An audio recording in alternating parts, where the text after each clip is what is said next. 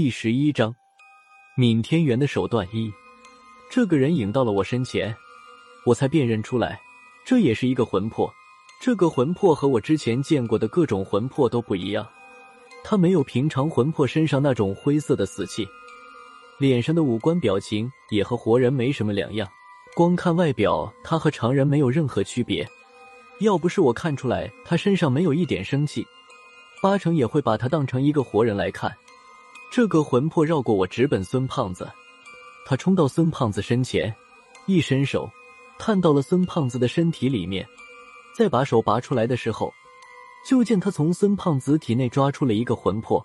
那个被他抓住的魂魄好像遇到了最为恐惧的事情，疯狂的扭动身体，想从他手上逃出去。紧接着，更让人惊悚的一幕出现了：他一手抓住魂魄的肩膀。另一只手掐住了魂魄的脖子，两只手一用力，生生的将魂魄一分为二，把魂魄的脑袋掰了下来。我看到这一幕已经愣住了，之前还从来没有听说过，个魂魄能将另一个魂魄的脑袋揪下来。不过这还仅仅只是开头，重口味的戏还在后面。当着我和闵天元的面，他将孙胖子体内的魂魄撕成了几块。之后，顺手将这些碎块扔下了火车。魂魄的碎块接触到地面时，竟然闪出一道火花。紧接着，这几块碎块就在空气中消失了。孙胖子这时候已经僵住了，他似乎也被眼前这一幕惊呆了。等他反应过来，一转身就向身后跑去。这就走了？呵呵。闵天元看着他的背影，冷笑了一声。随后就见他的嘴唇快速的抖动着，像是在说话，却听不到任何声音。孙胖子跑了没有五六步，突然身体一阵紧缩，啪的一声，孙胖子整个人倒在了车厢顶上，就像被电棍击中了一样，躺在车厢顶上不停的抽搐着。孙大圣现在已经好了，你还想干什么？我拔出手枪对准闵天元的脑袋。孙胖子冲体的魂魄已经被撕成了碎片，我想不通为什么还要这么对付他。闵天元歪着头看了我一眼，他摇着头轻蔑的笑了一声，说道：“好了，你再仔细看看。”闵天元说话的时候，从闵天元身体里出来的魂魄走到孙胖子身前，他半跪在车厢顶上，低着头将孙胖子从头到脚来回看了一遍。而孙胖子则一脸惊恐的躲避着魂魄的目光，看了半晌，魂魄突然出手，从孙胖子身体内又抓出一个魂魄。他的这个动作吓了我一跳，但仔细一看，被抓出来的并不是孙胖子的魂魄，被抓出来的是一个三十多岁男人的魂魄。和刚才一样，这个魂魄在他手上没有任何抵抗的能力。他两只手提起魂魄的双脚。突然，左右猛地一分，将这个魂魄撕成了两半，然后一手一半，将两半魂魄顺着铁轨抛了下去。怎么回事？我被这眼前的景象惊着了。孙胖子的体内竟然有两个不属于他的魂魄，而目看起来事情还没有完。从闵天元身体里出来的魂魄再一次回到孙胖子身前，和前面两次如出一辙。他又将手伸进孙胖子的体内。不一会儿，又将第三个魂魄从孙胖子的体内拽了出来。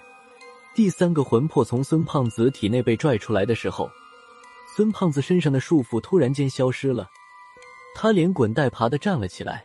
看他的意思是想走到我这边来，不过他跌跌撞撞的走了没有几步，突然蹲在了车厢顶上，一张嘴吐出来一滩深黄色，好像泥浆一样的液体，一时间。整个车厢顶上都是一股难以形容的恶臭。孙胖子在哇哇大吐的时候，距离他不远的地方，第三个魂魄被从闵天元身体里出来的魂魄踩在脚下。他抓住魂魄的手脚，一只一只的从魂魄身上撕扯下来，每扯下来一只就顺着车厢顶扔下去。我确定孙胖子体内只有他自己的魂魄之后，便过去将他扶了起来。这时的孙胖子就像虚脱了一样，要不是我扶着他，根本就站不起来。本来我还想问问他是怎么被冲体的，但看他已经没有说话的力气了，便忍住了没有开口。处理完冲体的魂魄，从闵天元身体里出来的魂魄退回到了闵天元身边。闵天元似笑非笑的看着我和孙胖子，突然用一种极度藐视的语气说道：“明调局也不过如此嘛。”他说完，领着魂魄转身要走的时候，突然发现自己身后不知道什么时候站着一个没有头发的老头。这个老头也带着一个看起来有些浑浑噩噩的魂魄。闵天元没有防备背后有人，惊愕之余猛地向后退了一步，同时，他放出来的魂魄已经挡在了他身前。民调局什么时候需要宗教事务委员会的会长来品头论足了？站在闵天元身后的人竟然是萧和尚。这时，我终于看清萧和尚身边魂魄的模样，顿时吓了一大跳。这个魂魄竟然是萧三达。闵天元看清了萧和尚之后。干笑了几声，他现在不敢得罪萧和尚。他身边的魂魄看着萧三达，似乎是想要冲过去找萧三达拼命，在最后一刻被闵天元拦住。闵会长的嘴唇又动了起来，这次的咒语念出了声。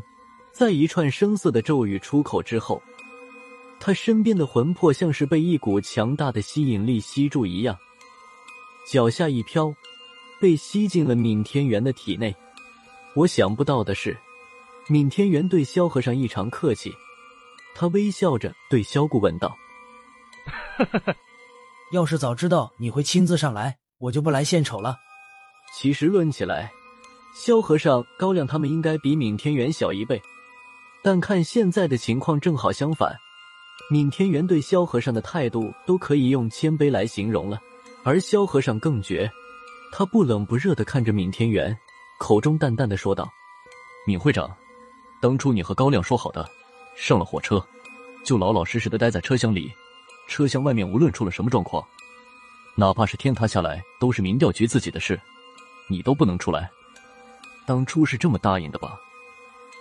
看着闵天元越来越尴尬的表情，我忍不住说道：“老萧大师，刚才是他们救了孙。”我的话还没有说完。